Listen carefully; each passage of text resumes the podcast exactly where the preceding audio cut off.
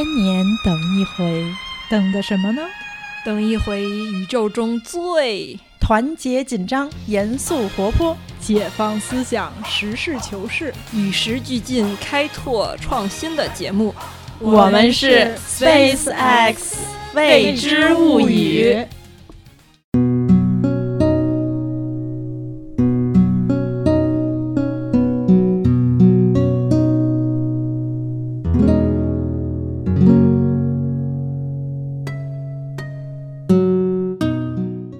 家好，我是每到一个城市，第一个要去的景点都会是博物馆的橘子。大家好，我是爱去圈钱的博物馆送钱的瓶子。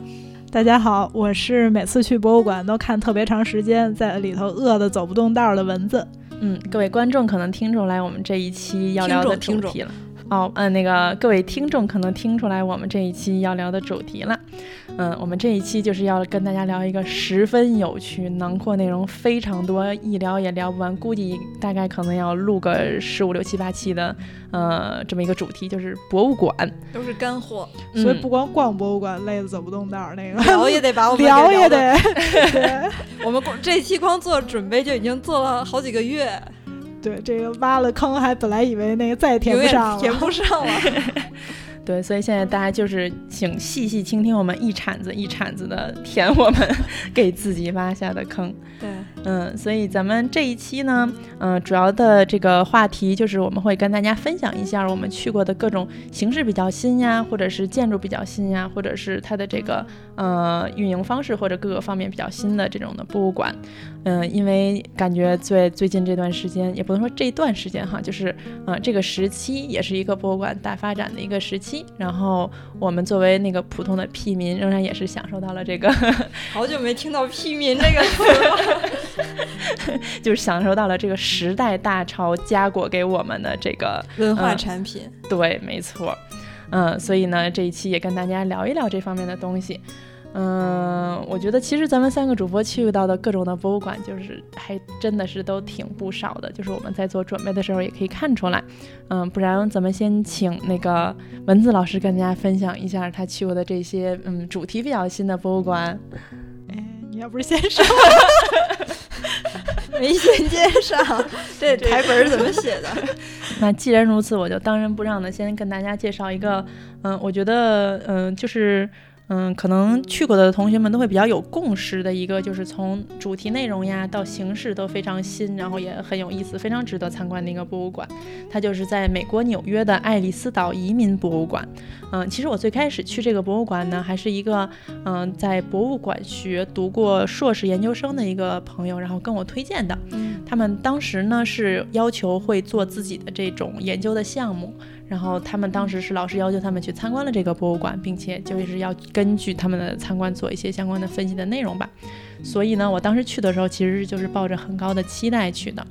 以及我觉得这个主题其实在某种程度上就是在我们的当代社会会对它越来越关注的这么一个主题。你包括我们近期出现的这种，呃，难民的这个，呃，全国际性的对国际性的这么一个从政治到文化各个方面都受到广受影响的这么一个事件。嗯，所以我觉得这个。就是以这个博物馆来开场，可能能很好的体现到我们这个“新”字，因为它是我们当代出现的这么一个话题。它是一个从博物馆学上来讲，就是布展形式也是相对新，然后，嗯，甚至可能，嗯，可能比较了解美国的各位，就是去旅游的情况下可能会参观，但是可能有很多游客没有去参观的这么一个博物馆。对，所以可能跟大家介绍一下，我觉得也会比较有意思。嗯，不过说回这个博物馆的话，我当时说呢，我都忍不住了，开始介绍了。就说到这个博物馆的话，我觉得当时我一去，第一个反应其实是失望啊，因为我觉得它，嗯，就是你一到那儿，就是它，嗯，可能也跟那天天气关系比较相关。就那天是一个大阴天，然后那个去那个博物馆是要坐船去，因为它是在，嗯，就是那个。自由女神像旁边的小岛，就是当年他们那个移民过来都是坐船嘛。对。然后他们就是进入这个港口，然后远远的望见自由女神像，让大家挥挥手。然后之后就要到这个小岛，它原本是一个就是登记所有下船的人的这么一个那个，就有点像我们现在想象那种海关关口的那种感觉。嗯嗯。然后所有人都要在那儿做登记，然后那个嗯。检查身体，嗯然后就可能会有一部分人，他可能就是比如说身体健康不合格呀，或者这种他们就是、嗯扔到海里，对，就请自行沉入大海。嗯，然后嗯，其实不是啊，嗯，就是说它是起到这么一个作用的那么一个历史建筑。所以我一开始其实就是抱着我是参观一个我之前从来没有见过的这么一个新的博物馆的这么一个期待去的。嗯然后我到那儿看到的是一个阴惨惨的一个旧的建筑，然后一进去以后，里面的家具啊摆设其实就是很部分，就是说这些家具部分其实是他们很多是旧的那种，就是嗯。大家一进去感觉就像是那种回到当年场景，对，就是而且就是穿越。确实是很回到，但是因为正是因为这个场景不是那么老，所以大家感觉好像有点进入了自己想，嗯，当然是啊、这又要暴露年龄了，就 类似于呃八九十年代你进入，比如说某家医院呀，就是那种刷的绿漆呀，就是那种，就是你感觉不是说古老，而是旧，就是那个环境。嗯所以就是忽然一下，就是跟我的期待，就是我这个新的期待就形成了一个落差。嗯然后之后在参观的过程中呢，其实虽然说它的布展形式是很新的，但是其实这个话题就是你包括这种移民呀之类的这些话题，其实呃在我们现在的其他的那种媒体上其实是看得到的。但是我觉得仍然它的那个布展形式确实是非常的有意思，因为就是它虽然是在这种建筑里面，但是它其实真正的展品是非常少的。嗯因为毕竟移民这个话题，它真正可以拿出来展示的东西，就可能，呃，仅仅是一些，比如说当年人的旅行箱，嗯比如说是当年人的一些，呃，种植的作物呀，然后以体现说，呃，那个时代，嗯，美洲就是北美大概是一个什么样子这些东西。而它核心的展品呢，有很多是包括这种多媒体的这些信，就是记录了当年人的一些，包括口述史呀，就是嗯可以对这种内容上做一个展示和阐释的这些的东西。都有什么样的东西？嗯，譬如说，它就有那种那种老的电话亭子，然后你拿起来，然后你就能听到他们在读当年的人，就是给他们呃家里人，就是还远在欧洲大陆的家人写的信啊，这种的，就会给你一种通信的场景，然后以及一种就是让你亲身的可以感受到那种遥远的距离感，嗯和他们在互相写的那些内容，就是有一种很契合的感觉。嗯就是这种多媒体的形式是非常多的，然后以至于到最后你就会觉得有点懒得拿起来各种话筒，因嗯为拿起来就不拉不拉不拉说半天。嗯 嗯，不过整体上我觉得这个博物馆真的是非常的有意思，就是是一个听故事的好地方，嗯以及就是通过这些故事，它不需要是跟你过多的，就是嗯。用文字的形式，对，传输就是那种给你灌输一些当嗯。年的历史啊，或者给你灌输一些他们的核心的观点，嗯。你就可以感受到，就是说当年有这么多丰富的，就是不同的人，嗯。有不同的背景，然后来到了呃纽约这个城市，对，来到了新大陆，嗯。然后他们对于这种这个在这片大陆上生活的一些可能原来曾经有的印第安人，包括呃先一批到达的这些移民的生活，会造成不同的就是各种各样的影响。就是你不是听，就你不是看这个博物馆之后，就是你会觉得是被嗯、某个。想法打中的感觉，你会觉得你是慢慢的通过这种那种故事的收集积累，然后慢慢的自己产生这个感觉的。嗯，就跟你的人生那种经历的积累是一个非常相似的过程，嗯只不过在这是一个强化针对一个主题的这种经验的积累的这么一个过程。嗯所以我觉得出来以后仍然是觉得，嗯、至少刷新了我对于博物馆的就是展示方式的这么一个。嗯就是印象吧，诶，那你有没有什么比较印象深的你听到的那种移民的故事呢？嗯，如果说听到的深的移民的故事，我觉得反而不是在这个博物馆里，嗯。而是在那个纽约的另外一个也是就是形式非常新的博物馆，它就嗯。叫那个、呃租户博物馆。嗯嗯，我其实这个博物馆一开始就是都没有想去，因为它是一个私人博物馆，然后门票微贵。多少钱嗯，我现在有点不太记得了，但是我记得至少要十几刀吧。啊？这么贵？嗯，而且要预约，所以有点麻烦。嗯所以我当时是一开始是没有就是强烈的执念要去的，但是最后去的动力呢？因为就是上网搜了一下，发现就是大家都觉得非常的好，然后并且说对于那个街区，对于纽约这个城市，就是可以有一个非常崭新的和深入的认识。就是我觉得我每到一个城市，就是第一个景点去博物馆，也是很大程度上是希望可以，嗯，更了解我到的这个地方。嗯，所以往往第一个去的是历史博物馆。当然，所以纽约的城市博物馆，我当时也是，就是也是我头几个景点之一。嗯，所以我很希望可以从侧面来补充，就是我从这种正面了解的这个城市的历史，然后可以有一些其他的故事吧。嗯，所以我当时就去了这个博物馆。然后它的这个博物馆里面呢，其实它就是一栋嗯很一般的住宅楼，然后它只不过是这个住宅楼完全没有翻新，嗯，然后里面仍然是给你保留了就是大概十九世纪，嗯，对，主要是十九世纪末吧那个时候的一个展示的场景，就是墙啊什么都很黑，然后里面的照明也不好，然后它甚至有一些地方它是就是完全是嗯把所有的装修的那些东西全部都。剥除了，就是展示它那个，如果我们不翻修，它彻底的就是这么一个颓废的样子。嗯，然后另外一个部分呢，嗯，就是它是同一个房间，一半是完全没有修，就是很旧很旧，然后另一半是给你复原成当年就是朱，就是比如说十九世纪初二十呃十九世纪末二十，对他们生活在这儿的时候，这个楼是什么样？然后里面就可能有那种铁的那种炉子，就那种铸铁的炉子，就是他们当年取暖的对设施。然后有他们当年的那种小的盒的，你你不太小，就是那种盒的那种收音机。然后因为它这个是全程是那种导览式的，因为它是预约，然后它导览带着你整个参观，你必须就是全程跟着他，就是不能离队，不能自己参观。然后所以他就会打开收音机，然后你就能听到一个意大利的老人。讲述他童年的时候生活在这个楼里的场景，然后他妈妈当时是从意大利来到了美洲。嗯，然后就是说刚来的时候非常非常的想念意大利，然后一直一直很想回去，嗯，然后终于有一次机会可以回家探亲，但是就是已经在他在美国生活了几十年之后，终于有一次机会可以探亲，但是等他回来的时候，然后就是说他亲吻了美洲的大地，然后从此就只认同他是一个美国人，就是完全放弃了他是一个意大利人的这么一个想法，然后以此来歌颂说，嗯，美洲大陆给了他新的生命、新的机会、新的身份认同感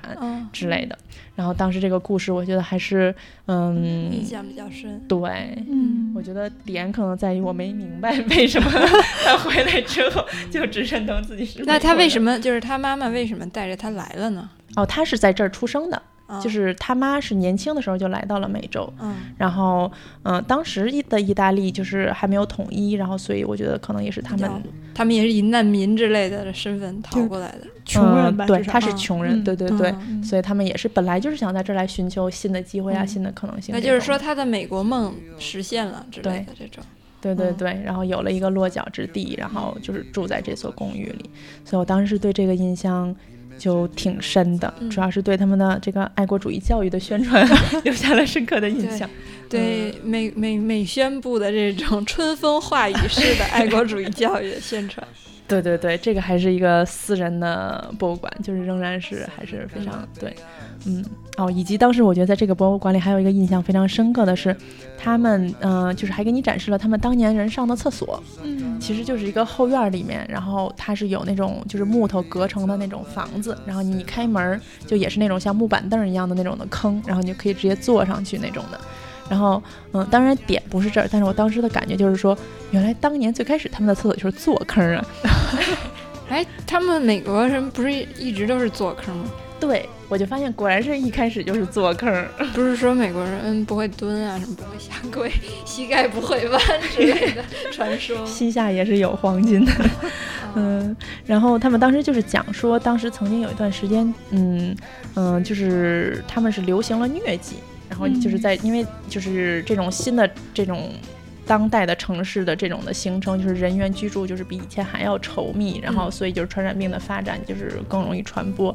然后他们就是后来发现，就是这是通过他们的那个就是这种下水系统的不卫生所以传播的。所以他们就是留下这么一个厕所，就是来以此来展示说，让你体会到当年这样为什么不卫生。哦，嗯，对，所以当时这个也是留下了一定的印象。嗯。可以稍微增加一点就是实用的信息，因为我觉得嗯像橘子提到这种，都大家都听起来觉得特别好，特别想去。对对对，然后它大概在一什么地儿啊，或者说它那个嗯就是可以稍微增加一点，就是因为大家听完了以后，就是现在很多人也有这种对出去玩的机会嘛。对对实际上这个可能性还是挺大的。对咱们纽约嘛，对对对，也是这种又又不是十三线城市，对，可以稍微那个补充一点，这样可能对大家更实用一点。对，没错。嗯，我觉得，比如说像这个，嗯，我觉得这两个博物馆，大家如果要去的话，可能都需要注意一下，就是一般这两个都需要预约，嗯因为一个是要约船，，嗯。对对对，一个是要提前买船票，哇，然后另外一个就是因为它是全程导览式的，所以嗯你必须要提前在它的网站上就是预约买票，然后按照你预定的时间，然后前前往参观。嗯。然后像那个移民博物馆，它就是在呃自由女神像的附近，所以很多人会就是一条线儿，啊就是你坐船先在自由女神像游览一圈儿，然后再去这个移民博物馆。嗯我觉得它现在好像基本上很多票都是连着卖的。哦对，然后另外的这个一嗯这个租户博物馆，嗯是嗯在纽约的下城。然后如果大家，我想如果大家比如说在唐人街吃饭有这种安排的话，我觉得可以，比如说先预约一下这个博物馆，嗯然后之后再去那个那预约需要什么呢？嗯，并不需要什么，就要在网站上预约买票像像咱们国内的一些博物馆都是需要什么身份证号之类的。啊。我觉得那个主要是因为，比如说像博国它是免免费的对，所以它需要控制人流。嗯然后需要有这个，你保证你是给自己预约，你憋一下预约一大堆。但这个的话，因为它是要要钱的嘛，嗯所以就是它就是、就是网购一个票，对，就主要是要钱，哦然后预约一个时间，告诉他你什么时候来。去了。对 嗯，对，就是你刚刚说那个租户博物馆，就是说给他们营造出他们当时的那个生活氛氛围嘛。嗯嗯。然后我记得好像当时在那个巴塞罗那看高迪的那个建筑，然后当时他是那个米拉之家，嗯，就是因为那个对，呃，除了像圣家堂啊，然后贵尔公园这几个就是最有名的高迪的建筑，就是那个嗯米拉之家，就是房顶上有那个看起来像外星人，像星球大战的那个里头外星人啊，或者说什么的那个小人儿，房顶上有好多弯曲，有那个小人儿，就是也是一个呃高迪的地标性的建筑吧。嗯，就是说当时因为拍照什么的，所以肯定就是。最主要经常被照的场景都是那个房顶上的那些那异形小人儿，对对，所以就是印象中好像就是去看一个特别那个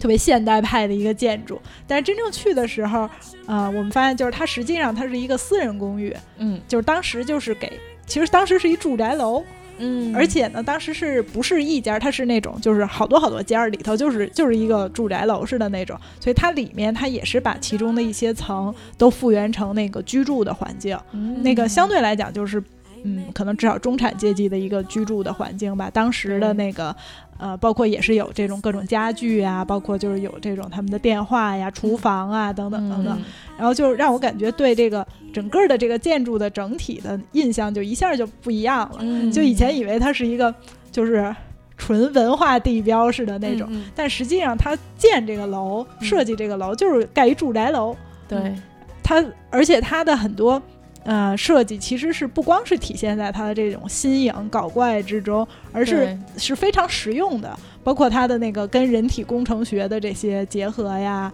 包括它连那门把手怎么握舒服都是有嗯考虑的。所以就是一下让你看到这个呃建筑的就是另外一面，不仅仅嗯是一个。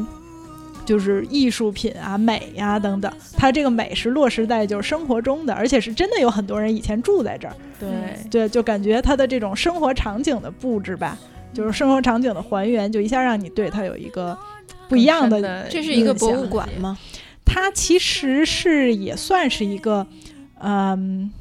建筑和博物馆的这种结合吧。嗯，对对对，叫什么高迪呃，米拉之家，米拉之家。对对对，为什么叫米拉之家呢？它好像是当时的那个，呃。这个我我可能需要这核实一下，就是他好像是委就是委托他建的这个人的，哦，嗯，对对对，我觉得这种的确实是也是挺有意思的。可对，以就是他也是通过这种场景还原、居住场景啊、生活场景还原的这种。嗯，那他还原的是是什么时代的场景？呃，它应该是是在一九零六到一九一二年建的。嗯，它还原的就是这个世纪初的西班牙的这种可能相对中产阶级的街区吧。以前我所有基本上看到的这个建筑，我从来没把它当成一个可以住的可以住的居。民，对对对，嗯，可能我就纯是把它变成一个建筑的艺术品。然后我看到的各种宣传也都是强调它的那些，就是好像很稀奇古怪的呀，然后超乎常规的这种嗯，艺术外观，外观，嗯，而实际上它是非常的实用的。嗯它的这种其实它的美就是让你这样，你对它的美有更深层的认识了。嗯，你发现它的美不仅仅是体现在形式上，嗯也是体现在它与这个实用的结合上。对就我印象特别深的就是它那门把手，它的。因为它是这个建筑是以它的那种曲线啊、弧线闻名的，嗯嗯而它的曲线包括是体现在它这个曲线的门把手是你握着是正好特别舒服的。嗯嗯对，实际上它是跟这种人体工程学是密切结合的吧。嗯呃，这种的，我觉得就是这种博物馆，嗯我觉得在当今确实也是一种，就是比较，也是这种越来越多的这么一种新的主题、新的形式。然后以及我觉得像刚才蚊子说这个的时候，我也想到另外一个，虽然可能不一定算是博物馆，但是它其实也是就是类似的形式，就是在巴黎的一个。嗯、算是一个建筑吧，一个非常有名的建筑叫 Maison de Verre，就是它是，嗯、Verre 就是那个房，就是玻璃的意思，所以它也就是如果直译的话，可以叫玻璃房子。然后它也是一个，如果我没记错的话，大概是二十世纪呃二三十年代的时候，嗯然后在生活在巴黎的一个相对富裕的一个医生，然后也嗯是委托当时比较有名的一个建筑家，嗯、建筑师，嗯、设计了一个自己家要住，同时又是他的诊所的这么一个建筑。嗯然后这个建筑它也是在很多细节上都有非常嗯、精心的设计，比如说他作为医生，就是他那个嗯、呃病人来的时候，他会给病人开门儿，嗯。所以那个门把手有一个滑道，就是他可以就是站着以正常的姿势开那个门，门把手正好是在他站的时候手的那个位置，然后他打开的时候那个滑道就是让他仍然可以保持就是比较舒服的姿态，嗯。但是与此同时呢，那个门就开了。嗯。所以就是让他这个送客的这个动作就会是一个非常整个全程是一个非常舒服的这么一个动作，嗯。然后以及它的整个的这个建筑也是是一种纯工业化的这么一种风格，然后它那个。呃，房子里面的空间的分割也是非常的有创意，就是你一进去的时候，你看到的感觉像是整个是一个大盒子，就像是没有分成一层、二层、一间、两间这种的，你是都可以望眼就是一眼望穿的。嗯但是你每进入其中的一个格局的时候，你都是看不到其他的地方的，嗯所以它其实是实现了这种，呃，就是空间的分割，但而不是仅仅是这种房间上的这种的切割。嗯然后也是一个让我觉得可以对一方面对于建筑有一个更深的理解，以及这种建筑的设计，然后另一方面对于这个就是当当代当年的这个。有钱人对于生活的追求的一个一个新的理解吧，嗯嗯，对，然后嗯，这个方面我不知道瓶子有没有什么参观过类似的，就是或者说就是说主题上来看，嗯，可能跟传统的博物馆稍微有些不同的博物馆。嗯，这个好像倒没有。就是刚才橘子说，就比如说到纽约去，想要更了解这个移民国家，美国这个移民国家，然后去纽约的这个呃移民博物馆，还有租户博物馆。对这方面能加深了解，我就想到自己第一次去台湾旅游的时候，因为那个时候是台湾和大陆的这种自由行刚开刚开始的时候，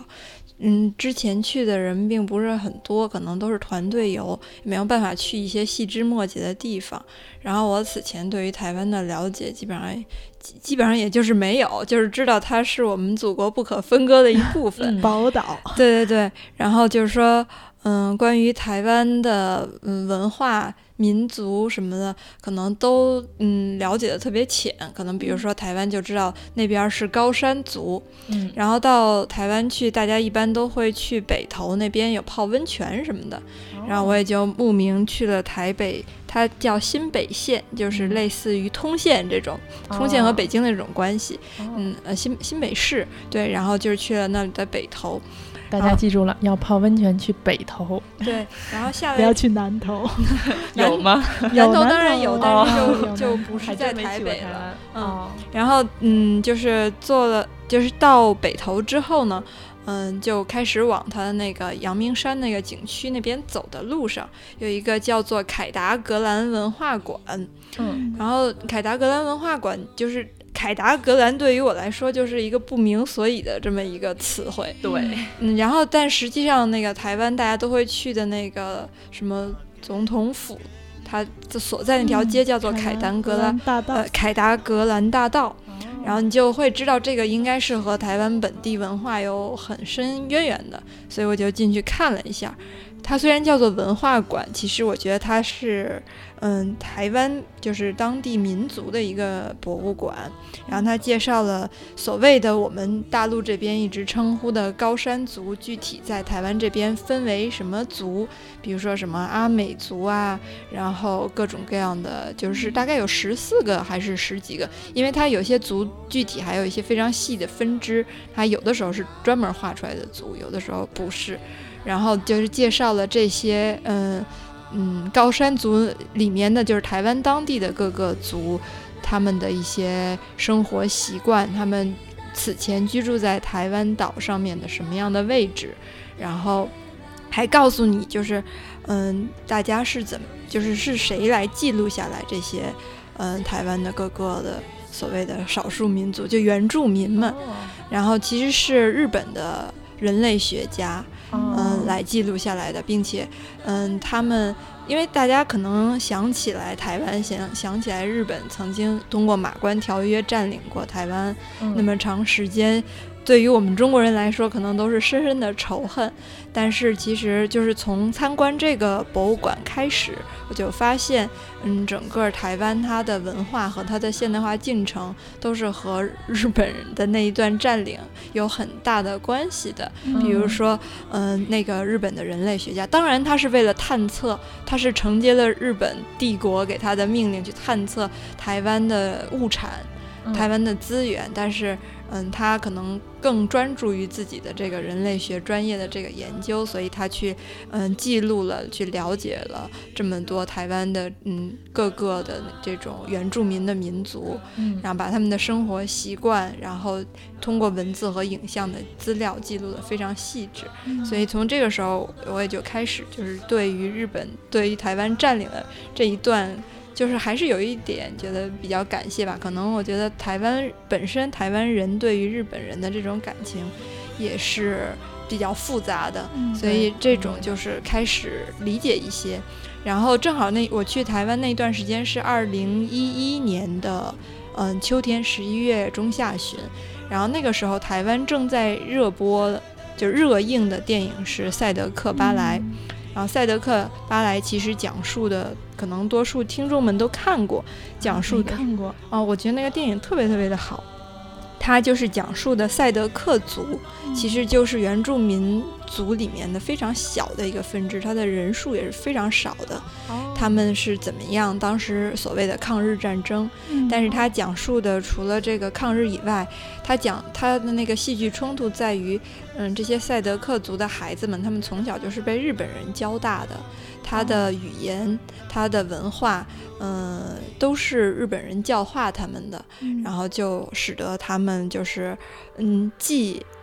呃，接受了日本的这种文化，嗯，又痛恨他们占领了自己的家园，所以在最后他们抗日战争的时候，其中有一两个就是在日本人学校从小就表现得非常好的赛德克族的小朋友，那时候已经是青壮年了，他的感情是非常非常复杂的。我觉得通过这个也能够看出来，嗯，台湾无论是对于最早的荷兰人也好，还是对于国民政府也好，还是包括对于现在我们大陆也好。他都是它的那种情感，都不是非常简单的喜爱、倾向、亲、亲、亲日什么亲华、亲亲哪里，嗯，那么简单的，它是非常的复杂的、非常交叉的。所以我觉得就是，嗯，当然这些是因为我看了这参观了这个博物馆之后，我对他的这些民族有一些初步的了解，然后再去看这些电影。然后再去参观其他的东西，包括买了一些书。我记得当时印象比较深刻的，刚才橘子有提到，就是那个美国人最早的那种厕所的形式。嗯，我当时买了一本书，叫做《帝国与便所》，哦就是讲那个台湾的，嗯，最早他们的那个厕所是什么样的，然后以及日本人怎么样通过就是他们的形式教台湾人用那个抽水马桶，嗯，对，嗯，还有就是地下的这整个一套的这种，嗯嗯卫生系统那他们最开始厕所是什么样的呀？他们最开始的厕所就是马桶，并且是搁在屋子里，而且是在床头的，就是让我觉得都挺难以想象一个便盆儿那种感觉？一个便桶似的那种哦感觉。然后那个也是一个类似于人类学还社会学的学者自己的博士论文。哦然后我觉得这些嗯都是挺有意思的，都是通过参观这么一个博物馆。嗯，当然它的形式可能没有非常新颖，但是就是说，嗯，我通过这个非常是嗯最开始，并且非常直观的开始了解台湾本土的这种原住民的文化，而且我记得，嗯，其实我觉得有点遗憾，无论是他们当地人也好，还是游客也好，可能那个时候我去的时候游客还比较少吧，就大陆来的游客，去的人都不多。我记得我去到那个凯达格兰文化馆的二层的时候，已嗯经是我上到二层才开的灯，嗯然后它也是放有有那种非常简陋的这种呃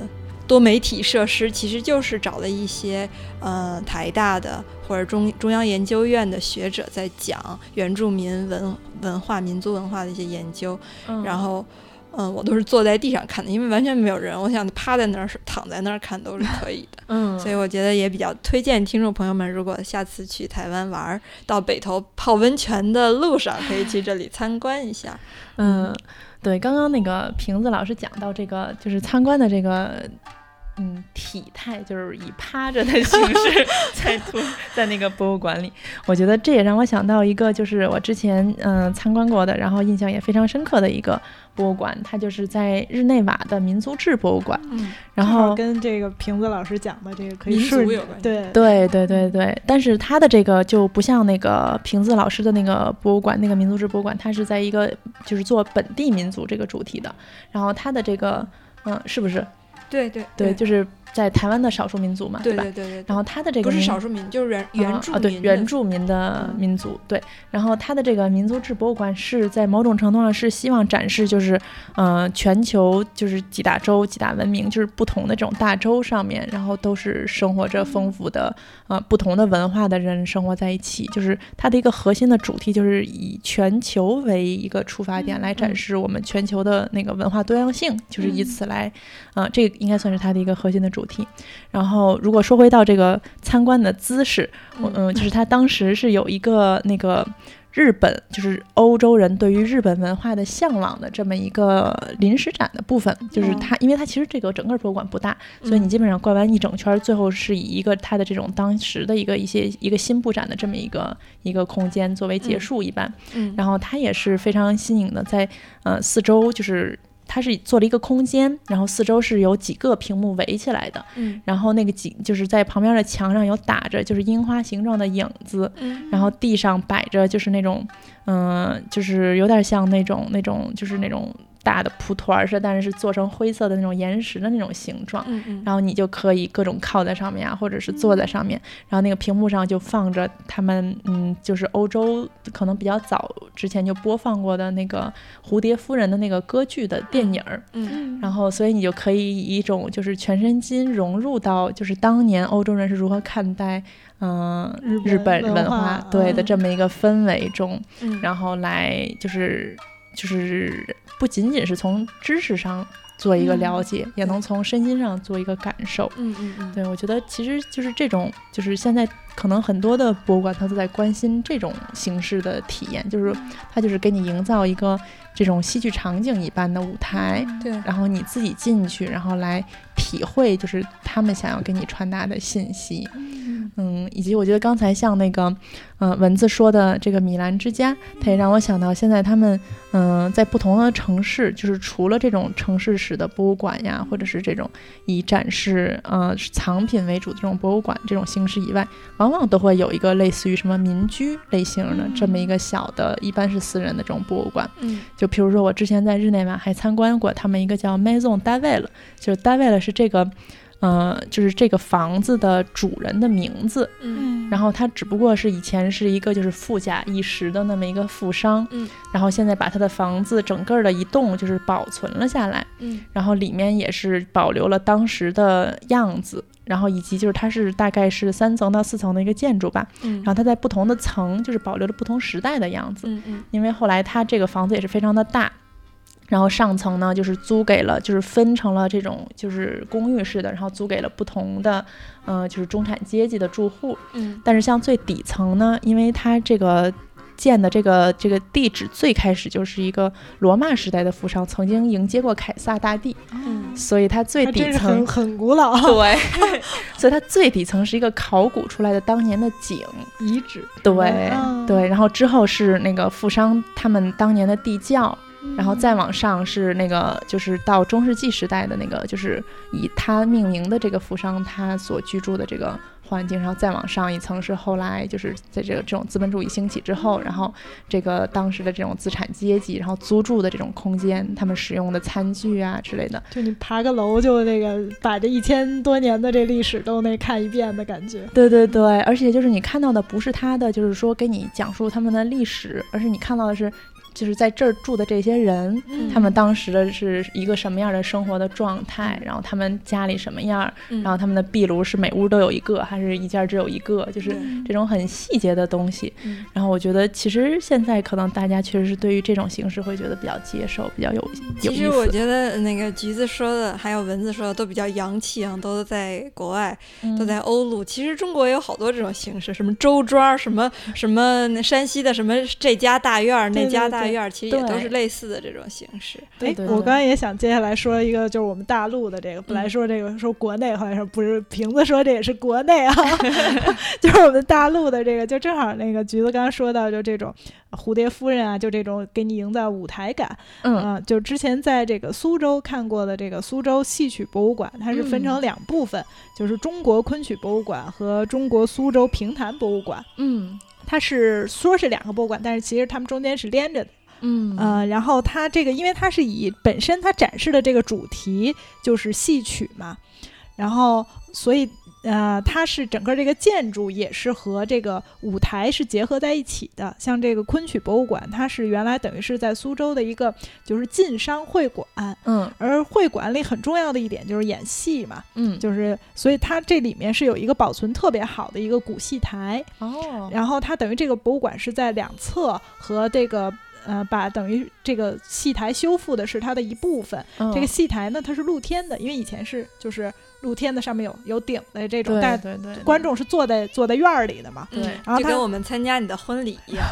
然后他们那个等于是在后面的这个大殿里还修复了一个室内的戏台，嗯等于它外面的这个戏台，就是它等于戏台的这个形式本身也是它展览的一部分。嗯然后呢，而且它这块儿我觉得特别好的是，它是那个等于现在是活用的嘛。嗯，它这个博物馆平时就是每周也会有这个昆曲的表演，嗯还有包括评弹的表演，嗯呃，就是用这种非常就是生动的形式，不光是让你看展，看这些昆曲的流派呀、名家的介绍，然后也让你这些名家的戏，你就直接你周末什么的，你看好了这个，它都有演出的这个单子，嗯你就就真的可以去看。如果比如说嗯你在苏州多住几天的话，那你可能。呃，周末就可以去看一场戏或者听一嗯场评弹，嗯感受它这个氛围，然后出出来就可以看到这些戏剧的介绍，嗯然后名角儿的介绍，还有各种这个呃，比如说服装，各种嗯旦角儿的服装、武生的，就是服嗯服装都是什么样儿的。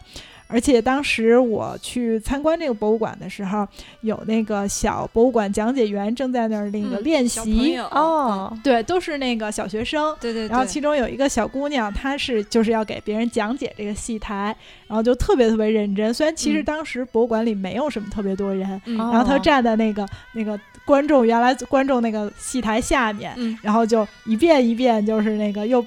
就背，然后练习他那个讲解词儿，嗯然后还跟他朋友讨论，就是哪块儿怎么说什么的。嗯嗯我就在后面默默的听着，就觉得还挺感动的给。他点个赞。对对对，嗯而且因为就是像昆曲啊什么的，虽然很早就是我国第一批就被评为这个世界的这个，文化文非物质非物质文文化遗产遗产，嗯但是就这个传承上一直是就是很很堪忧的嘛，嗯。就好像一直是一个大家就觉得很很濒危的这么一个事儿。嗯。对，但是我当时就是说看到，哎，这么小的这个小学生，嗯。就是也就周围反正也没有老师，我在那儿看的时候、嗯也没有说什么辅导员什么的，嗯然后他就自己在那儿一遍一遍的练习，嗯然后就觉得嗯，这个还是 很感人的。对，就是体会到了这个文化传承的现场感。对对对，而且嗯就是它整个的这个布展的形式，因为它本身就是这种要为了展览一个艺术，就是它是以这种一个艺术的这个戏曲剧目为这个主题嘛，嗯，所以它整个的那个呃布展都做的特别漂亮。我觉得就是说它的这个、本身昆曲的那些服装啊，对就很美特别的华丽。对，而且就是它整个的这个厅，就包括它融入了这种苏州园林的各种什么月亮门儿啊，嗯各种那个，嗯就是它把的这个布景，包括里头有很多的这个。戏剧的这种纱呀，什么垂在那儿，就嗯空间的分割，用很多这种戏服的这种纱质的东西来分割，哦然后阳光一这个透过来啊嗯什么的，你再看这个，就是它的这个展厅，让你感觉就是一个艺术品。对对，就确实是做的非常非常的漂亮，对，而且人还不是特别多，哎就是这种我们就是心情也很矛盾哈。一方面嗯就想呼吁大家都去参观，都可以去体会一下。对，一方面对嗯那它又觉得是在苏州比较这个好去的城，对对对，非它非常好去，嗯它是就是苏州恨不得就最有名的那个 平江路的嗯其中的一条，就是叫张家巷。嗯，然后呃，平江路就是类似于就是北京南锣鼓巷这种，就是最最有名的这种这个当地文化那种，对，就是民情一条街小一条条街，对，嗯。然后它这个等于是跟那个平江路垂直的这么一条路，嗯嗯。然后它那个那个路上就是从那个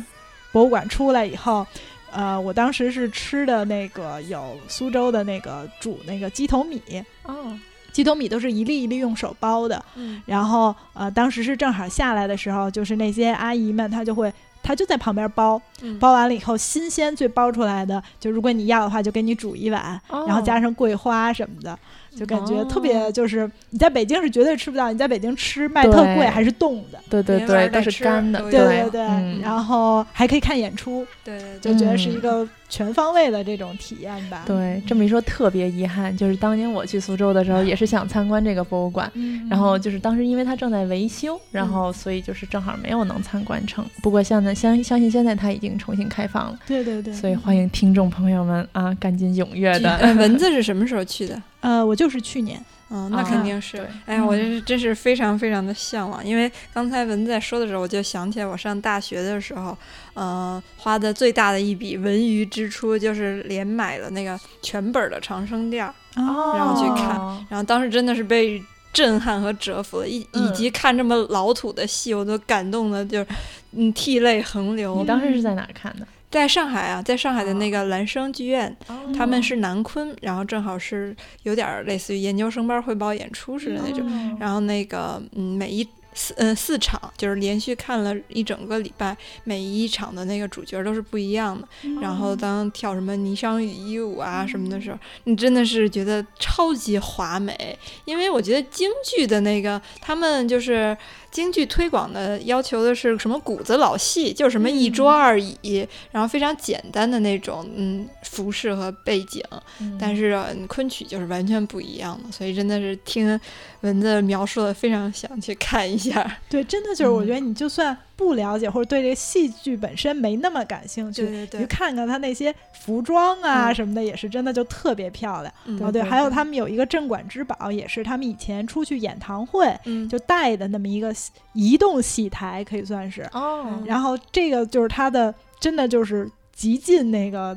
巧工的那就是这种工艺之巧吧。嗯，然后上面就是恨不得镶嵌的各种宝石，嗯，然后就是它这个移动戏台本身就是做的特别特别的，就是精美。呃工艺又精致，然后那个材质用的也比特别奢侈，奢侈，嗯，然后整个就这个也是有小讲解员、啊 那个在那儿讲解，这个就是整个它这一套好像是国内唯一存下来的，嗯。就是这么高规格的，然后是整个可以。全套就是装上就能是一个舞台去演，嗯。然后卸下来就大家那个戏班子带走那种。就是这听起来还非常高级。好奇，对 对，对有点想象不出来。没。错，嗯。对，就是这些东西，就是说感觉你就是你不喜欢听戏，去看看这种也很很有趣，对。不懂门道，看看热闹也足够了。也足够热闹。对对 对。对走走走，去去去。对，嗯，对，我觉得其实苏州一直都是一个这种文化底蕴特别的那个浓厚的这么一个城市，就是大家确实是我觉得，嗯，去苏州玩玩，什么时候都还是挺不错的。对，这个比去那个纽约或者是去巴塞罗那的成本要低不少。对对对，而且还都是免费。现在嗯，哦嗯，对，嗯，这个信息也非常重要啊。那个 各位听众朋友们，小本本儿先记上。嗯，不过我觉得就是，即便是就是回到这种大都会城嗯市，我觉得你比如说像呃上海，我觉得就是在呃这种当今的这个博物馆盛行，也算是就是说博物馆越开越多，以及各种形式越来越多的这种嗯背景下，也是有很多创新的。呃，博物馆，比如说，我觉得就是之前我们也聊到过的一个，嗯，可能很多在上海的同学都去过的这么一个，也不能算是博物馆或者是购物中心的这么一个地方。嗯嗯，就是在上海的肯定都非常了解，就是 K 十一，呃，瓶子去的可能会比较多，是不是比较了解？我倒也没有去的比较多。其实我最开始去的时候，并不知道它是一个博物馆。嗯，就是把它当成一个商场，而且最开始去的原因是因为就是那个，嗯，在日本、台湾和韩国特别流行的那个即时通信的 app 不是微信，而是那个 Line。嗯。然后 Line 它有很多嗯、呃原创的卡通角色，嗯。然后这些角色就是嗯还挺可爱的。小熊、小兔子，对对对，嗯。然后它在鸡 K 嗯嗯，在 K 十一，在 K 十一的那个地下，就是他们经常办展的那个地方，有一个他的特卖会。啊，嗯，不是特卖，专专卖，反正是一个专卖会吧。然后我是去奔着那个去的。嗯然后就是那一次去的时候，他一一上来是直接坐着一个透明的电，就是扶梯到了地下，然后去他的那个特卖对会。然后去了的时候就觉得挺新鲜的。然后因为当时为了抢购产商品，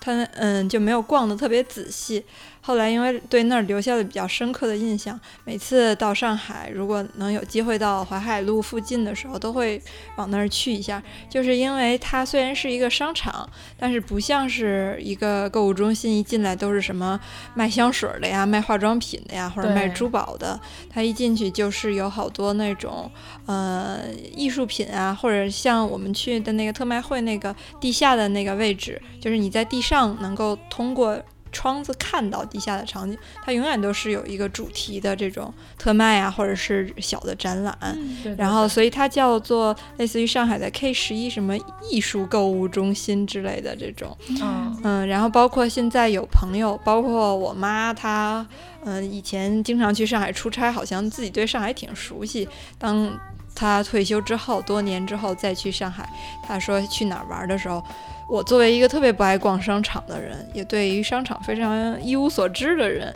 我就首先都会推荐他们去淮海路上这个 K 十一的商场。我说你不用去那儿，我妈说我不要买东西，嗯我现在东西都够多。我说不是让你去买东西的，让你去参观一下现在的商场已经能够办成什么样的。嗯我觉得它特别能够，嗯、能够特别好的代表海派的文化，就是这种消费的文化，还有这种对于时尚、对于美的这种追求。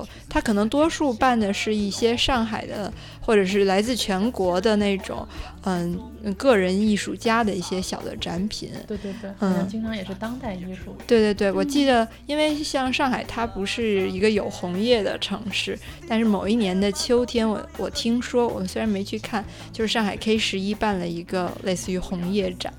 然后就是你你一进去，好像就真的像是进入了那种，就是我们想象中的香山红叶节的时候，可能所遍布的那样的人山人海，是吗？嗯，不是，就是。嗯，你脚踩着也也是像是红叶，然后你周围都是一个那样的浪漫的氛围。嗯，我觉得现在就是线线上购物已经取代了我们线下购物的好多的职能，嗯，使得很多的商场超级没有吸引力，无论是价格也好，还是它的那个布局也好。像北京的搜狗啊、百盛什么的已经开始撤摊儿就关店了。然后包括上海，我刚才说的淮海路上面的，嗯。类似于 N 年老店太平洋百货什么也已经都开始关门了，嗯，但是嗯，我觉得 K 十一这样的嗯艺术的博物馆和购物相结合的这种嗯这种设计，让你就是能够，我觉得它它如果说它是一个博物馆，它就是上海的一种新派的购物博物馆，对，就是这种消费式的嗯。嗯，还有海派文化这种体验，当代的或者说非常新潮的，时刻都在流变的，你都能够在这个地方感受到。嗯，瓶子说的这个 K 十一，我当时也是在呃去上海的时候，虽然时间很紧，但是仍然是进去就迅速的转了一圈，因为就觉得这个这个地方还是值得去参观一下的。然后我觉得他当时做到的一点特别好，就是说他把这个人群，就是有可能会去这种艺术馆的人群和这个这种。美术馆结合在了一起，所以你只要去一个地方就可以实现你的整个的周末的计划。所以我觉得这个是一个他做的特别好的地方。但是我一进去的时候，因为我当时时间很紧嘛，所以就有一个非常现实的问题，就是我一进去，我一开始没有找到它的展厅，因为它其实是展厅和购物还是就是隔离起来的，因为它那个展厅主要是在楼下，对，然后楼上其实还是一个购物中心。然后我当时一进入它的购物中心的时候，我的感觉是它卖了很多国外博物馆的文创产品，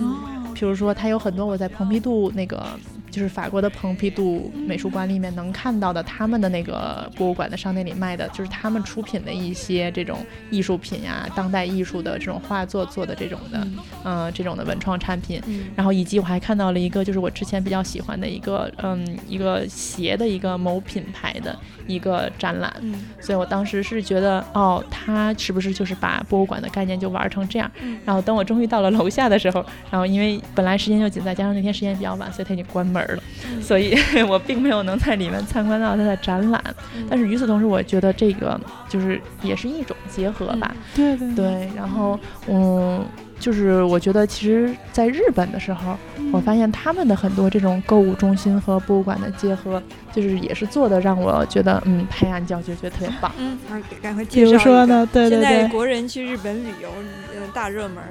对，而且我觉得就是你可以，嗯，反正至少我据我推断，就是它确实也是一个这种经营策略来引导下的这么一个产物吧。就是譬如说在嗯东京的东京火车站旁边就有一个建筑叫 Kide，嗯，这个可能会说日本的日日文的听众朋友们可以纠正一下发音啊，就是我也不知道它这个音调是几调，嗯，但是它这个词它最开始的意思就是邮局，因为它就是他们邮局的，就是中央这种邮局的。大楼，因为它就是在火车站旁边嘛。但是切手邮票吧？嗯啊，是邮票是吗？啊，那个，那我记错了，可能对，可能是邮票。但是它这个，因为它这个大楼就是他们邮局的这么一个大楼，然后它现在这个楼上面仍然是它的邮局，但是它的前三层就是地表的。就是前三层就是变成了一个购物中心，所以我觉得这这个第一层上，我觉得可能就是这个邮局赚不到钱了，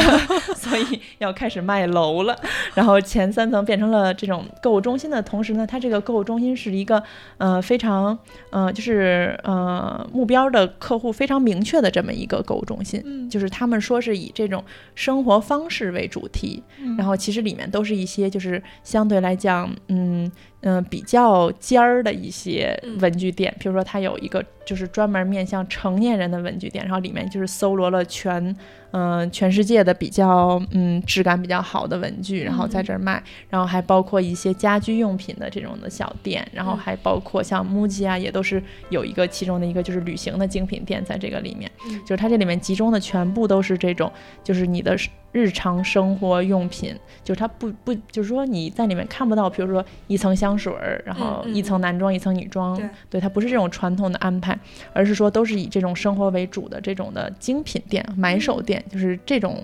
呃，面向的是这个群体。嗯。然后其中呢，它又有一个部分是他们东京大学的嗯。博物馆，哦，所以它里面其实的就是，而且它这个其实是跟这个整个的楼结合的非常好，就是它其中嗯你可能就是在你就是贴着它那一圈的店逛逛逛逛逛，然后逛到。嗯，某一个入口，然后你就发现，哎，这里面好像东西不太一样。当你进去看的时候，它里面那些东西，包括柜子啊之类的风格，跟外面卖的其实没有很大的不同。嗯。但是它里面展出的呢是他们，呃，历史上很多就是不同系的教授收藏，就是一开始就很多是个人收藏的嗯藏品，嗯。然后还有很多实验室收藏的藏品，嗯。比如说他可能可能，呃，生物系收藏的一些，嗯，标本，对标本，嗯。然后还有一些，比如说他们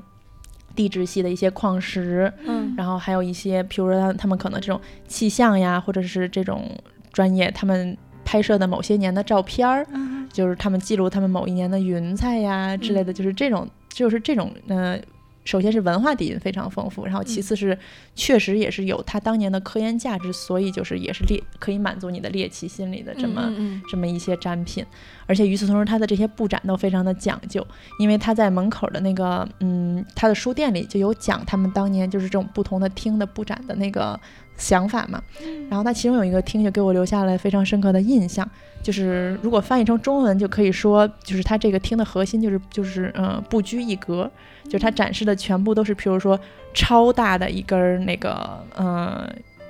应该是一个植物的一个叶子，就是大概是一面墙那么大，就是嗯基本上没有地方可以放得下它。嗯，然后还有什么超大的珊瑚呀之类的这种的东西。嗯然后与此同时，它的展示方式也是，它不是说给你就是正正经经的摆在一个你的那个视频线大概的高度，嗯而是说它可能有的展品给你摆在一个就是。就是像是在墙头儿的那种感觉，就是完全嗯超越了你的视野的一个高度。嗯，然后是一个呃鸟的标本，然后那个鸟是因为它的尾巴格外的长，所以它嗯就放在一个墙头上，然后尾巴一直垂垂下来。来，嗯对，，然后它所以它的整个的展品都是放在你觉得不应该放展品的地方。嗯然后以此来凸显它所展览的这些东西也都是就是超乎寻常的一嗯些嗯被展的物件儿，所以我觉得当时在那个楼里，整个的感觉就是说它的整个的那个风格非常的统一，就是集中展示了日本精英群体的那个喜好，嗯。然后就是从他们曾经这个群体所自己有的收藏嗯。拿出来展览，和他们对于这种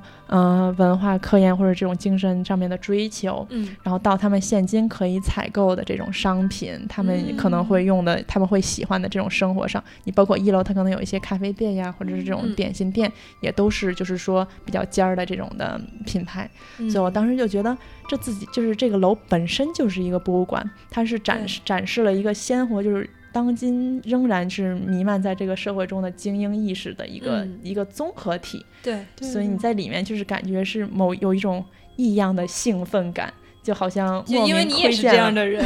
嗯、就嗯、我觉得其实我是对他们非常有好奇的，嗯。因为其实这种所谓的精英意识，因为可能在很多社会中也是受到批判嘛，对。嗯所以他而且以及我觉得精英他首先可能在一个社会中，他往往是生活在就是大家看不到的一些层面。你比如说大家可能经常会说的，对坐挤公共汽车的都不会是这种社会最嗯就是最有钱或者什么最这，所以他们的嗯。生活往往普通人看不见。对。但是这个地方，他好像就是把这些东西全都展示了出来，嗯，然后让你觉得好像，嗯、可以正大光明的窥见他们的喜好，就有 就有这种感觉，所以你会有一种莫名的激动。嗯 以及我觉得它这种形式的购物中心，嗯、我觉嗯，我觉得从经营上啊，和从这种博博跟博物馆的结合上，我觉得也是一个很不错的一个作品吧。对，嗯，对，哎，刚才橘子说到这个地方在东京站附近是吧？对，就在东京站的，嗯就是紧挨着东京站。对，这瓶子其实也去过东京站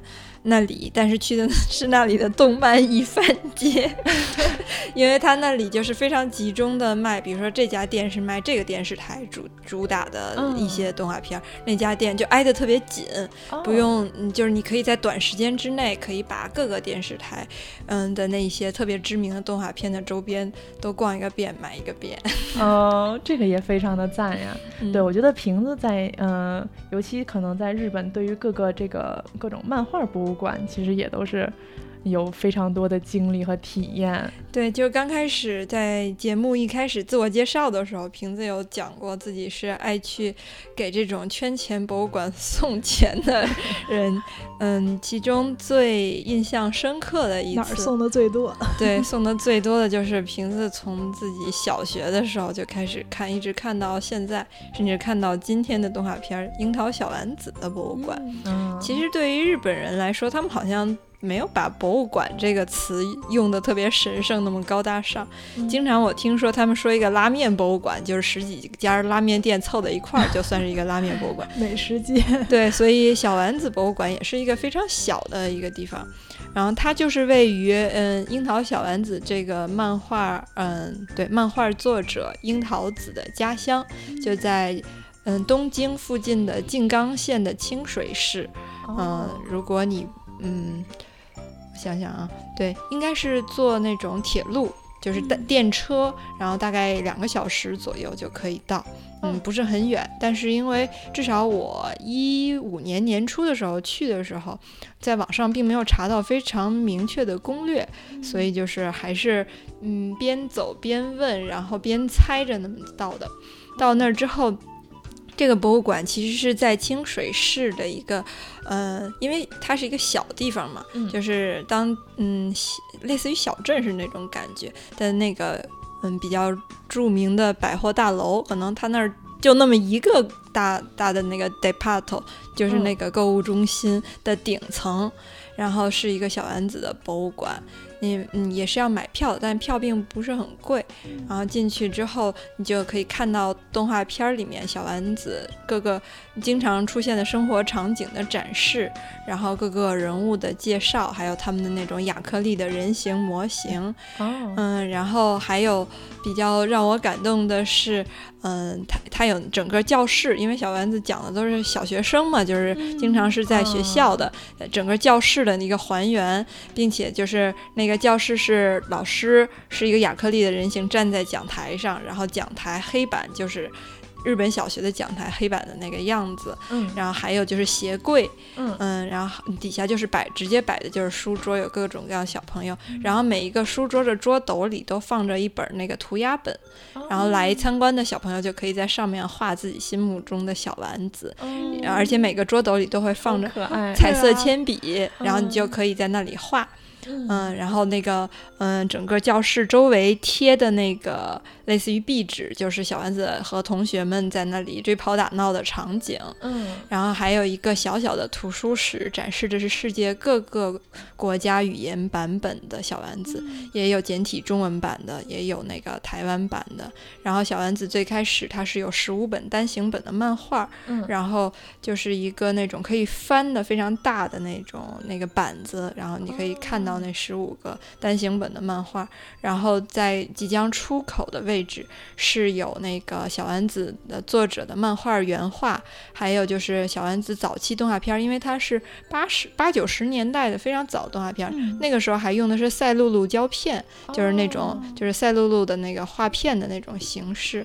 嗯，就是还有最开始它是在报纸上以四格的形式，嗯，刊载的，那就是有早期刊登它的那个四格漫画的报纸的那种简报，嗯，而且小丸子，嗯，因为动漫是日本的一个那个非常主要的产业，对，然后那个文化产业里。对对对，然后嗯，好多日本的非常偏僻的小的地方都以此地出来了一个非常牛逼的漫画家，并嗯，并且就是或者说他的漫画、他的动画片是在这儿取景的，嗯，然后嗯，为这种带动当地产业，有好多动漫迷们会来圣地，所谓的圣地巡礼，嗯，然后清水就是以小丸子为这个产业的作为作为它的产业之一。吧，因为清水本身，它号称是日本的巴西，它的那个嗯足球运动发展的非常好，而且它也是港港口城市嘛，所以它的那个水产啊，还有它那个航航运什么都还是挺好的。但是小丸子是他们整个城市的看板娘，就是你比如说，嗯。嗯，马路上有一个交通安全那个，嗯，咱们这边可能画一个交警小人儿呢，他那边就是小丸子，告诉你要注意安全啊什么的，哦所以觉得特别有意思。然后就说到圈钱这个部分，其实它整个的那个展展馆很小，如果你不是一个对小丸子的深度爱好者的话，你可能很快就转一圈儿就看完了，走马观花的。那出来之后就是有一个小小的商店。嗯。那个商店真的是非常的小，大概也就二十平左右的那么个大小的空间，然后瓶子在这里豪掷了大概一万五千日元左右吧，对，好，应应应该是整个在日本玩的那不到一周的时间里，也就花了不到四万日元。最大的一笔那个支出的地方，对，因为就是在这里就嗯情有一种情怀，嗯然后就因为是真的是，我记得当时我小学的时候写作文，说我喜欢谁，我就写的是我喜欢樱桃小丸子。那个时候我说我为什么喜欢他，因为我上三年级，小丸子也上三年级，嗯然后那个。我是和他一样的，就是我是从二三年级开始一直看到现在的，哦，真的是看了就是好几十年了，所以在那儿就是所有相关的周边恨不得全都想买，并且还有好多小时候的朋友，包括兄弟姐妹也都是一起看着这个长大的，嗯也想买了送给他们。对，然后手信的，对，很好的。然后类似的这种那个嗯这种就是漫画主题的动漫主题的展览，嗯，当然并不是以博物馆的形式，其实也有一些会平移到中国来，因为随着我们这些看着日本动漫长大的孩子们，都已经长大了，成为特别有消费能力的人。嗯，然后在中国，在北京、上海经常会有，比如说柯南展，嗯或者说那个海贼王展，或者是那个小丸子的原画展也有来这些都在过。北京展过。对，都有来过，然后他会带来他们当地的，比如说柯南是在鸟取县的，就当地的博物馆的部分的展品，以及大量的周边 这是重点。到这里来就是贩卖，然后基本上你是可以看到一些原画。嗯，比如说柯南展，我是在北京的那个蓝色港湾看的，哦然后大约，嗯，朝阳大非传统的一个展览的地点。对，朝阳大悦城经常会有的时候办过机器猫的百年展，就是哦他说的是机器猫是二零二三年出生的，那二零一三年还是呃。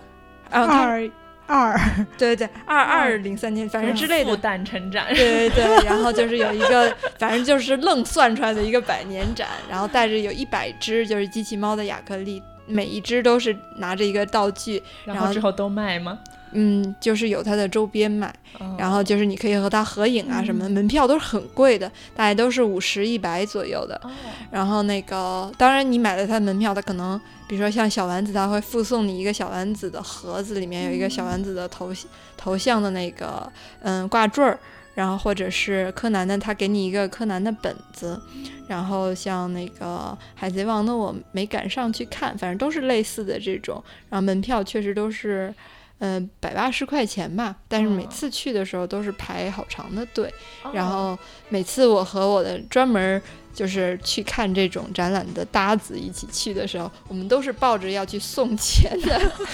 这种心态，就是要去那里买周边，因为嗯。我们祖国有很多我们称为祖国版的周边都做的不太好，但是这种一般都是官方授权的，所以它的哦周边都做的特别好，嗯，然后制作精良，同时也特别贵。然后物有所值。但是我们就是会去那儿买，嗯、也是一种比较新的，现在也比较常见的专题的博物馆展览形式吧。嗯，嗯主要就是吸引这个粉丝前来烧钱。对 对对，对，然后瓶子一说到他这个去小丸子博物馆烧钱的故事，我觉得也不得不说到，嗯，每次我去日本旅游也都是。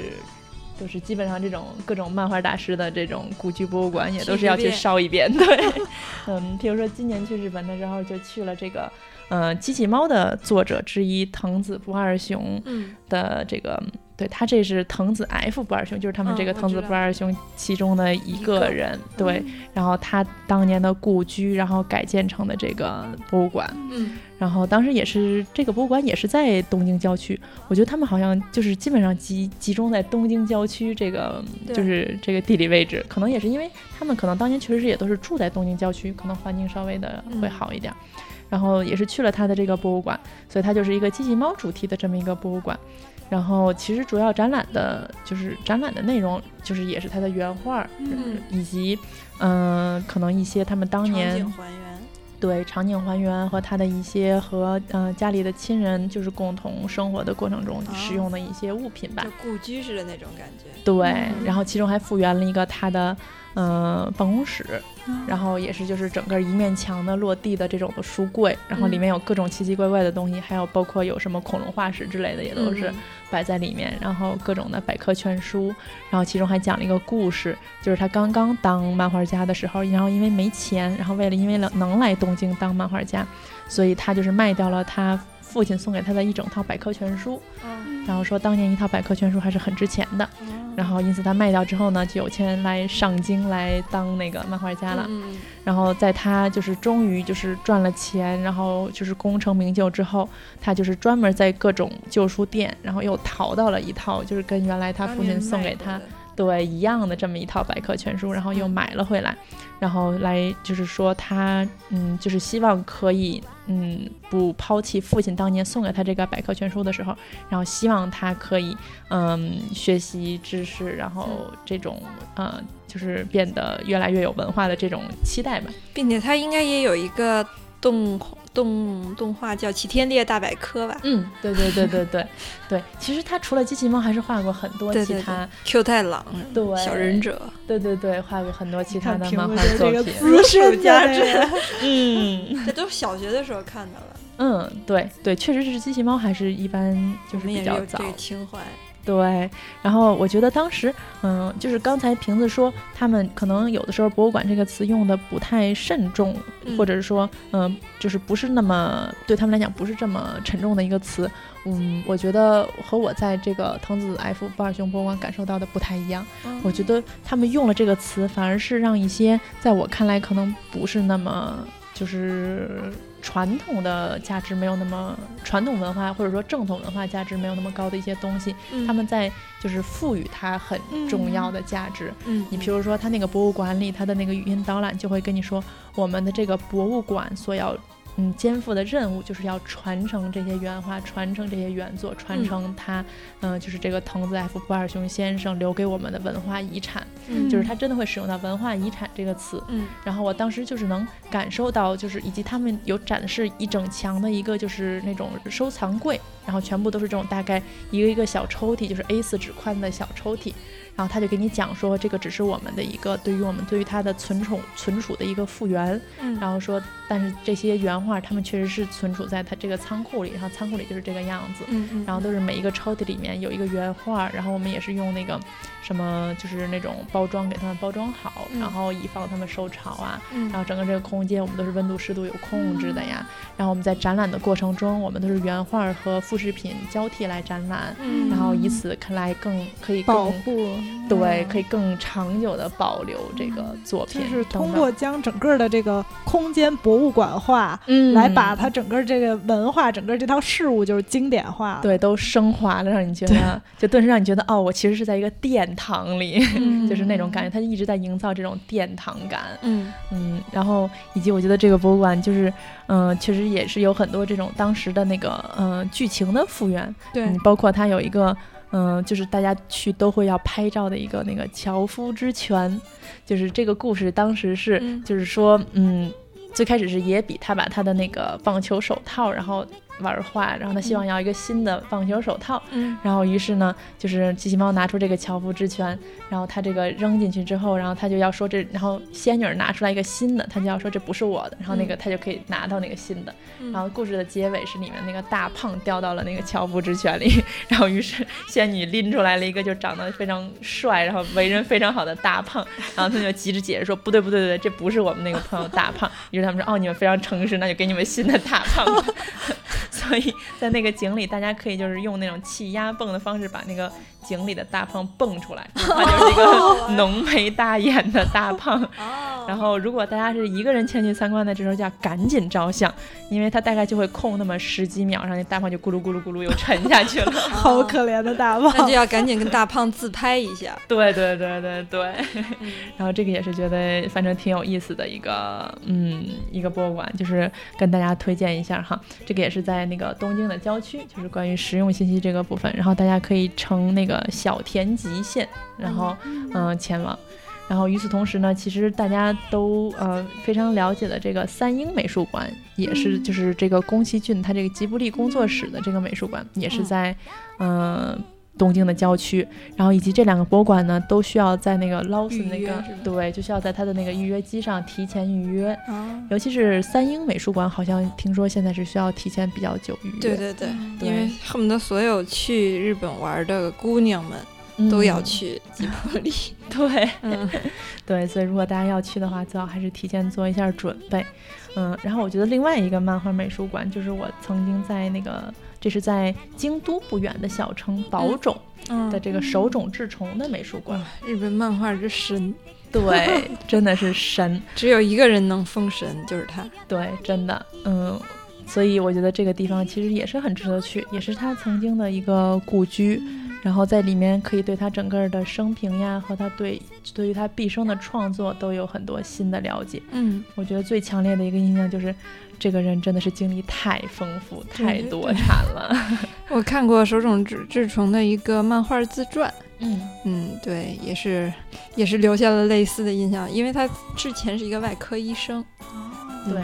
对，因为他就是 是并不喜欢自己的专业，嗯，然后并且喜欢画图，然后就慢慢的转型了。对，当然学医的除了有手冢治虫，还是可以有鲁迅的。对对对，那就是看学出来没学出来。其实手冢治虫他是不是他学出来了？对对对，他好像还是把自己的学位什么都拿到了。我觉得这个从医生转行去干别的人好多哈。嗯嗯，对。所以就是也是被这个粉丝经济忽悠了之后，就是前去朝圣的。不知道蚊子在这种这种博物馆里有没有自己的一些经历？这种漫画什么的，这种我倒没有特别去过。哎，对我去过那个，突然想起来，这完全是临时的。嗯，就是那个丁丁博物馆，比利时的《丁丁历险记》。对对对，《丁丁历险记》的那个。然后他当时，我因为也是临时想起来，所以没有特别之前准备这个功课。他好像我记得他是。不光是《丁丁历险记》，就是也是一个，就是把比利时的其他的都，就是以《丁丁历险记》为代表的其他的比利时的动漫什么也都是，就漫画也是吧？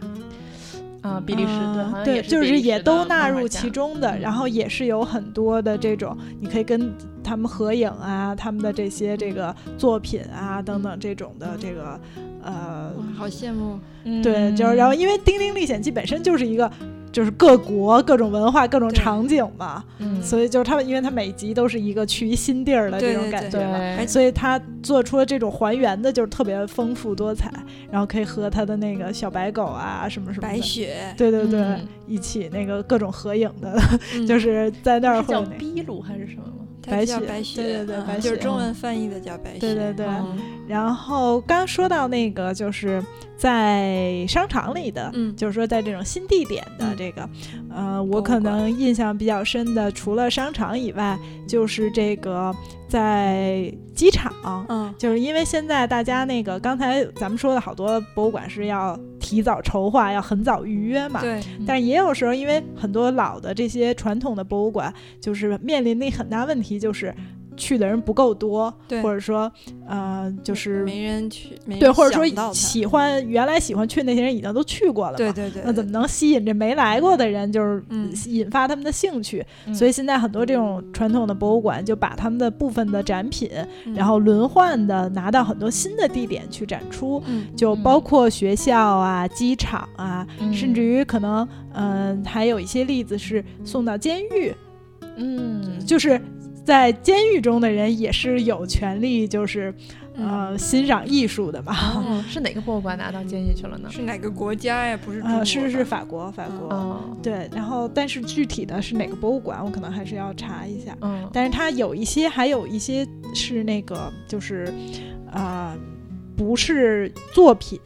是把这个作品，比如说做成多少幅这个画儿，拿到监狱去，啊，什么样的作品做？就是美术美术作品，就是哦复，它，